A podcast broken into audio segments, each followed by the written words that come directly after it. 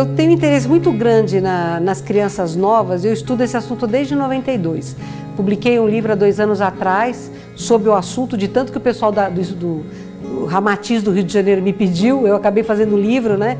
E é um livro que é, eu passo por desde da, da formação genética, pedagogia, relação em casa, relação com outras crianças e o futuro. Porque dois tipos de seres novos estão na Terra e representam justamente o upgrade genético da atual raça humana. Um deles sempre existiu na Terra, que são os índigos, né? É, sempre nasceram, no século XIX a gente teve uma enxurrada de índigos nascendo em todos os campos, Jung, Freud, Kardec, Leon Denis, Camille Flammarion, é, Casal Curie, Fleming.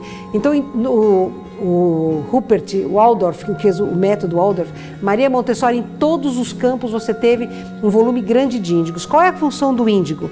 Ele tem que transformar o meio, ele quebra paradigmas, ele traz o novo, ele é o transmutador. Então, nós temos três tipos de inteligência. Nós temos a inteligência racional, que é matemática, linguística e operacional. Temos a inteligência emocional, que são as nossas capacitações e, e relação interpessoal e intrapessoal quer dizer, é o nosso potencial, né? E temos a inteligência espiritual, que é a que nos permite compreender que existe uma força superior e nos relacionar com ela, não importa qual roupa você dê para isso, né?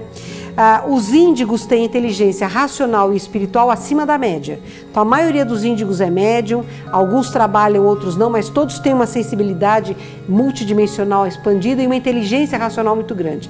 O problema é a inteligência emocional é só normal. Então, um cara que tem um quanto energético maior, com inteligência emocional normal, é uma bomba relógio. Ele explode, a, a calma, explode, a calma, explode, a calma, mas ele nunca deixa o meio que ele entra como estava antes. Esses índigos que sempre nasceram na história da humanidade, por exemplo, Leonardo da Vinci, Michelangelo, o pessoal que vê né, o Galeno, esse pessoal antigo, é, começou a nascer acentuadamente na Terra em dois momentos nessa atual fase da, da, da humanidade contemporânea teve um fluxo grande que foi de, dos anos 50 até os anos 70 e depois um outro fluxo grande dos anos 80 até os anos 2000. E a função deste último, do primeiro grupo, era preparar a Terra para o salto quântico. Aí, movimento hippie, estava tudo certo, caindo paradigma, vamos ser mais simples, vamos despreconceituar. E a gente se perdeu porque a matéria começou a falar muito alto, veio o ASP e você tinha que ter dinheiro e você ia a matéria, a matéria, a matéria. Então, esta geração de índigo que começou a nascer nos anos 80 até os anos 2000, ela não encontrou o campo preparado, porque são espíritos moralmente inferiores aos que nasceram na primeira leva, para poderem crescer espiritualmente e trazer a força transformadora, porque eles em QI são muito superiores a nós. Porque se desconstituiu a família. Não que a mulher não tenha o direito de trabalhar fora, ela tem esse direito, mas desconstituiu-se a família. E quando você quebra a célula máter da sociedade, você destrói a sociedade.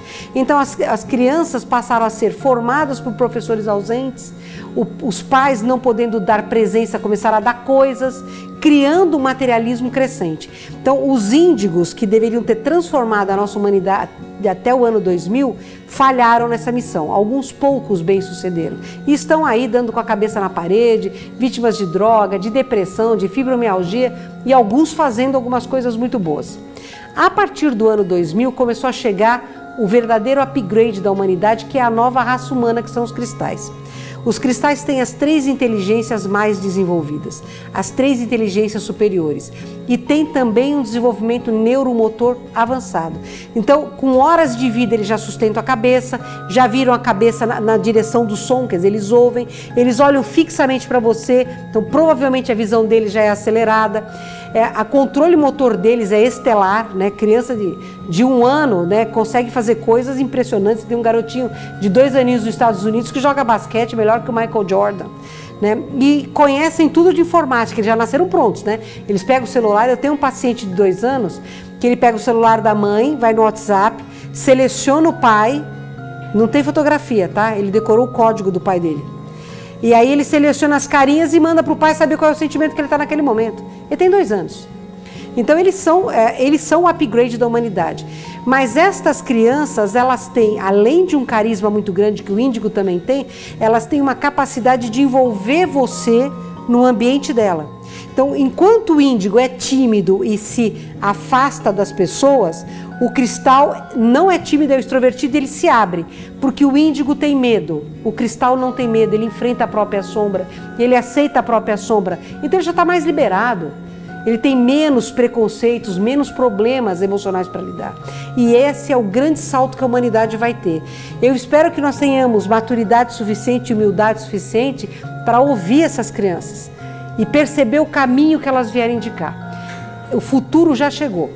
Só falta para a gente abrir a nossa mente para compreender que esse futuro, neste momento, precisa de gente. Precisa de disciplina, de responsabilidade, aprender o respeito, mas nós temos que aprender deles o que é o amor puro. Eles têm esse amor para dar.